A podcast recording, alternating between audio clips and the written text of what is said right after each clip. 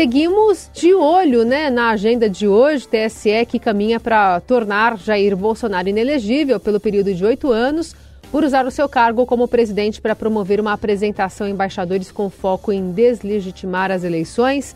Dos quatro ministros que votaram até ontem no julgamento, três consideraram que o ex-presidente buscou se beneficiar eleitoralmente do evento, atacando bases da democracia, como a confiança no processo eleitoral. O único divergente do ministro Raul Araújo foi no sentido de que, apesar da conotação eleitoral da reunião, ele não teria gravidade o bastante, um dos aspectos necessários para configurar os ilícitos eleitorais dos quais Bolsonaro é acusado.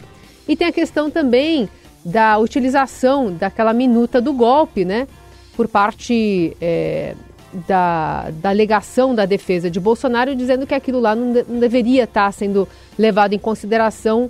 Um ponto também foi feito nesse sentido pelo próprio ministro Raul Araújo.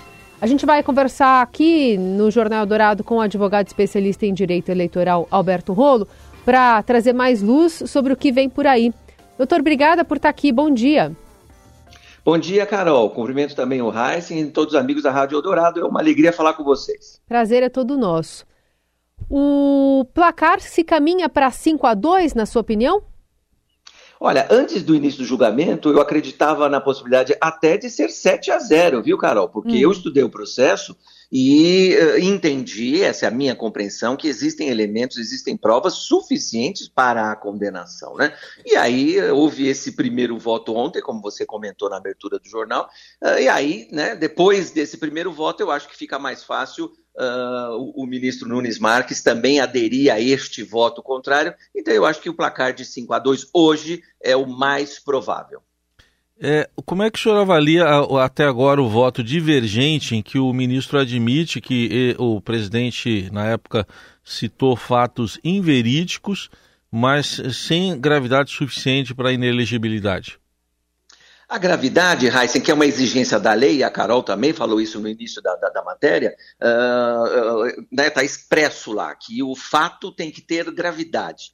Então, a compreensão do ministro Raul Araújo é que, apesar das, daquelas coisas terem acontecido, apesar dos discursos, apesar das fake news, das mentiras que foram uh, propaladas para os embaixadores, não teve a gravidade suficiente. E aí houve um pouquinho de confusão. Gravidade não significa uh, potencial para alterar o resultado do pleito, porque aí o raciocínio é muito simples. Ah, o Bolsonaro não ganhou a eleição, então não teve gravidade. Não, não é esse o raciocínio da lei. O raciocínio é apesar de não ter ganho a eleição, mesmo assim, aquilo que foi falado naquele dia teve gravidade suficiente para desequilibrar quem garante para a gente, e é por isso essa um pouco de subjetividade, que ele teria menos votos do que teve se não tivesse falado aquelas mentiras naquele dia, né? Por isso a lei não fala mais em potencialidade de alterar o resultado, e sim na gravidade daquilo que foi feito. Então, apesar do ministro ter fundamentado o voto, é um ministro do STJ, então é um jurista, é alguém que tem uh, capacidade jurídica, evidentemente, né?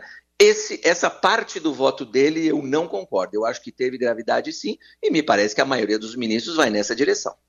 Agora, uma coisa que estava pacificada, que era, a, apesar da defesa do, do ex-presidente falar que a minuta do golpe não deveria estar tá sendo usada na ação, o pleno do TSE falou: ok, a gente vai contar isso, vai entrar aqui na, na, na, na ação, vai contar como uma prova no contexto para explicar é, a linha até cronológica que se levou até o, o a, a, a, manifestação do presidente, depois aos atos e tudo mais.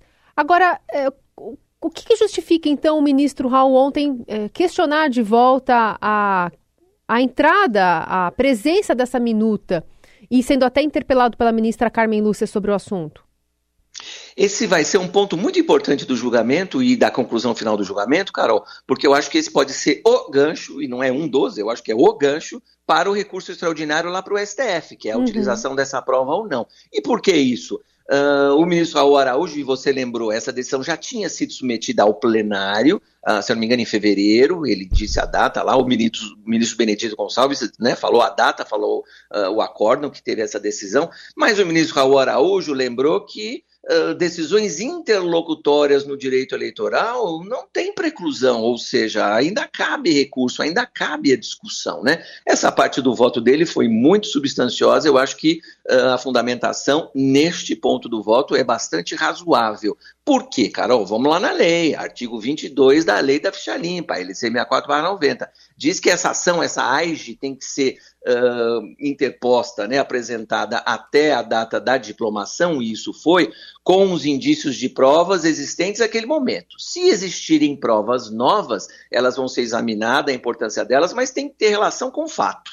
E aí a admissão dessa minuta foi feita primeiro pelo ministro Benedito relator e depois pelo plenário, como você lembrou, Carol, nessa circunstância de que faz parte de uma de um cenário mais completo, é um capítulo de uma novela mas a minuta não existia no dia 18 de julho do ano passado, quando houve a reunião. A minuta passou a existir em janeiro, quando ela foi apreendida. Então, a, a defesa reclama nesse ponto. Eu acho que a decisão realmente não precluiu, e isso pode ser discutido de novo, como está sendo discutido, e vai ser o gancho para o recurso extraordinário. Exatamente esse ponto. Agora, eu estudei o processo, como eu falei, Carol, não precisa da minuta. Não precisa dar minuto. Aquilo que aconteceu naquele dia, o, a, a, transmissão da TV Brasil mostra né, os vídeos, uh, depois as, as, os cortes que foram feitos nas redes sociais do próprio Bolsonaro. Tudo isso está muito fácil. Usar o prédio público, esses ilícitos que estão sendo julgados, estão comprovados independentemente da utilização dessa minuta. Agora, a minuta serve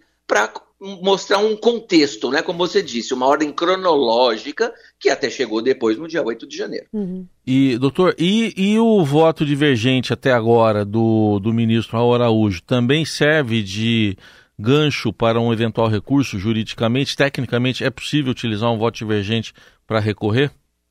Sim, com certeza, Heisen. Isso é, na minha prática, eu sou também operador do direito, na minha prática, quando eu preciso recorrer e tem algum voto divergente, a gente utiliza até para dizer, olha, não é só a defesa, o recorrente que está usando esse argumento. Algum julgador, algum ministro, algum juiz também disse isso. Portanto, na visão daquele julgador, a decisão também está errada e por isso merece reforma. Então, com certeza, se houver um voto só, como existe até agora, ou se aparecer o segundo voto, com certeza os argumentos que estiverem nesses dois votos vão ser usados sim para o recurso extraordinário. E para os embargos de declaração, o que, que, pode vir a partir da defesa, pensando nesse resultado de 5 a 2 ou de 7 a 1? 6 a 1. 6 a 1. 6 a 1. Então vamos lá, Carol. Para que serve embargos de declaração? É para corrigir algum defeito do acórdão principal. Então, embargos de declaração, eles não vão mudar o resultado, como você disse, uh, ou 6 a 1 ou 5 a 2, não vai mudar esse resultado, mas vai acrescentar alguma coisa que deixou de ser falada, vai uh, esclarecer algum ponto que uh, ficou de dúvida. É isso, embargo de declaração é para esclarecimento daquele acórdão, mas não vai mudar o julgamento. É o primeiro passo para depois entrar com recurso extraordinário. A diferença é, embargo de declaração são os mesmos sete ministros do TSE que julgam, os mesmos sete. E o recurso extraordinário leva a matéria para o STF, e aí serão 11 ministros lá no STF que vão julgar, e serão 11 porque o novo ministro vai tomar posse em agosto. Então, uh, provavelmente ele já vai julgar esse processo também. E, e, dos quais três já vão ter votado hoje também, né, doutor Alberto? É, exatamente, Raíssen, você lembrou bem. Desses 11 ministros, três já terão votado. Então, mais ou menos, a gente já sabe qual é o sentido do voto. Então, se eles votaram, vamos imaginar, dois pela condenação, um pela improcedência da ação, devem repetir esse mesmo voto, esses mesmos votos lá depois no STF. Pensando nessa, nesse périplo aí, pensando em embargo de declaração e recurso extraordinário, a gente está falando de uma decisão futura para arrematar tudo isso ainda em 2023? Eu acho que não, porque lá o recurso extraordinário no STF demora mais do que isso. Mas também é importante, e a sua pergunta lembra isso, Carol, e isso está muito claro no voto do ministro relator e nos demais que acompanharam até agora, que uh, a lei da ficha limpa é para ser executada e a decisão cumprida a partir da decisão do órgão colegiado.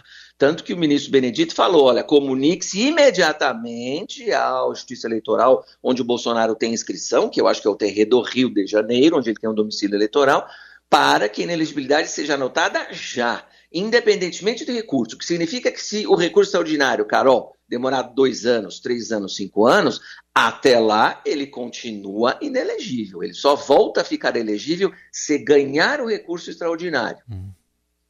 Outro aspecto é que está havendo já, doutor Alberto Rolo, um movimento político, um deputado Sanderson, que é lá do Rio Grande do Sul, é um bolsonarista, diz que apresenta hoje ainda um projeto de lei à Câmara dos Deputados de anistia do, do presidente Bolsonaro. É, como que isso pode. Se houver uma decisão, vamos imaginar um quadro em que haja uma aprovação desse projeto pelo, pela Câmara, depois teria que ir ao Senado. Como é que ficaria? Câmara, Senado e tem que ter sanção do presidente. O Sim. artigo 48 da Constituição Federal Também. fala claramente isso, né? Então isso é importante, porque tem que ter sanção do presidente. Mas vamos imaginar, já nesse nosso raciocínio, que esse, uh, essa lei seja aprovada. Eu não tenho dúvidas que o STF vai considerar inconstitucional. Primeiro precisa ver se tem uh, maioria política em cada casa lá do Congresso, na Câmara e Senado, que eu acho que não tem, né? Uh, me pareceu isso muito mais um movimento político, e o deputado tem todo o direito de fazer, ele é político, ele pode fazer, muito mais político do que né, vontade de aparecer, principalmente para o eleitorado do Bolsonaro, para dizer eu vou com o Bolsonaro até a morte, né, alguma coisa nesse sentido. Muito mais do que profundidade jurídica. Né? Então, primeiro precisa ter maioria, depois precisa ter sanção do presidente, mas eu não tenho dúvida que o STF vai considerar essa lei inconstitucional por um motivo muito simples, e tem dois precedentes. Não é dizer, ah, o STF vai prejudicar o Bolsonaro. Não, que também é a crítica que a gente tem ouvido esses últimos dias. Uh, lá atrás, vamos falar da. da, da, da uh, quando a, a, Dilma era presidente, em algum momento ela quis nomear o Lula ministro, um episódio famoso, que é aquela gravação do Bessias, né, que vazou. Uh, então ela assinou a nomeação do, do, Lula como ministro e o STF entendeu que aquilo lá era um desvio de função, ou seja, houve controle judicial sobre um ato do Poder Executivo. Depois, mais recente, o presidente, então, Bolsonaro, fez lá a, a graça, o perdão para o Daniel Silveira, é isso? Lá do isso, Rio de Janeiro? Daniel Silveira. Então, Daniel Silveira do Rio de Janeiro.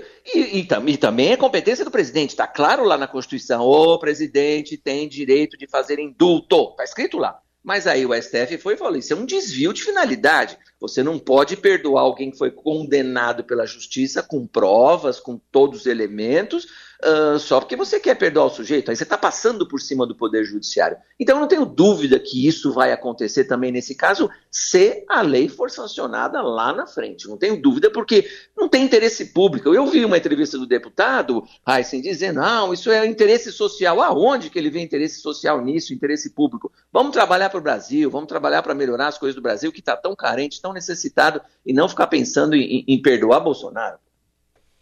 Muito bem, esse é o doutor Alberto Rolo, advogado especialista em direito eleitoral, traçando esse panorama do que a gente pode esperar hoje na sessão do TSE e também no futuro político né, do ex-presidente Bolsonaro. Rolo, sempre obrigada, sempre um prazer conversar contigo, obrigada por hoje também. Eu que agradeço, Carol, Heisen, um bom dia, um bom trabalho para vocês e para todos os ouvintes da Rádio Eldorado.